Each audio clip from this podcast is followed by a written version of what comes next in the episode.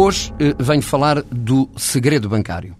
O segredo bancário pretende salvaguardar uma dupla ordem de interesses. Por um lado, de ordem pública, o regular funcionamento da atividade bancária, baseada num clima generalizado de confiança, sendo o segredo um elemento decisivo para a criação desse clima de confiança e, indiretamente, para o bom funcionamento da economia. Por outro lado, o segredo visa também a proteção dos interesses dos clientes da banca, para quem o segredo constitui a defesa da descrição da sua vida privada, tendo em conta a relevância que a utilização de contas bancárias assume na vida moderna.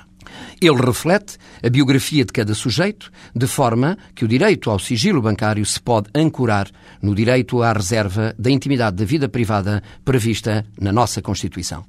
Esse direito ao sigilo, embora com cobertura constitucional, não é um direito absoluto, até porque, pela sua referência à esfera patrimonial, não se inclui no círculo mais íntimo da vida privada das pessoas, embora com ele possa manter relação estreita. Pode, pois, ter que ceder perante outros direitos ou interesses constitucionalmente protegidos, cuja tutela imponha o acesso a informações cobertas pelo segredo bancário. Sendo estas as finalidades do segredo bancário, é inquestionável que, muito por culpa da ganância, da lavagem de dinheiro sujo e da fuga ao pagamento de impostos, o segredo bancário, que em bom rigor apareceu pelas más razões, acabou por ser ainda mais pervertido e ser usado como uma arma contra as economias dos Estados e contra uma saudável concorrência entre eles para estar ao serviço da fuga e da evasão fiscal. Pese embora se reconheça que o segredo bancário entre nós está desajustado da realidade e que foi a crise financeira mundial que provocou a sua discussão, é preciso dizer que, sendo uma medida fundamental para o combate à fuga e evasão fiscal,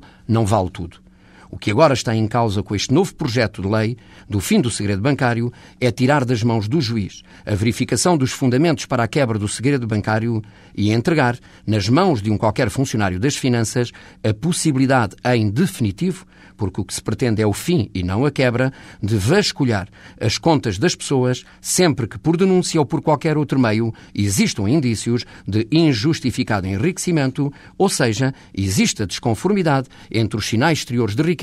e os rendimentos declarados para efeitos de IRS. No fundo, é entregar esta responsabilidade a uma entidade administrativa que é o Fisco, que na sua atuação nunca é cauteloso e prudente, desprotegendo direitos e garantias do cidadão. O Fisco passa a agir como senhor absoluto, sem processo e sem garantias. E assim não pode ser.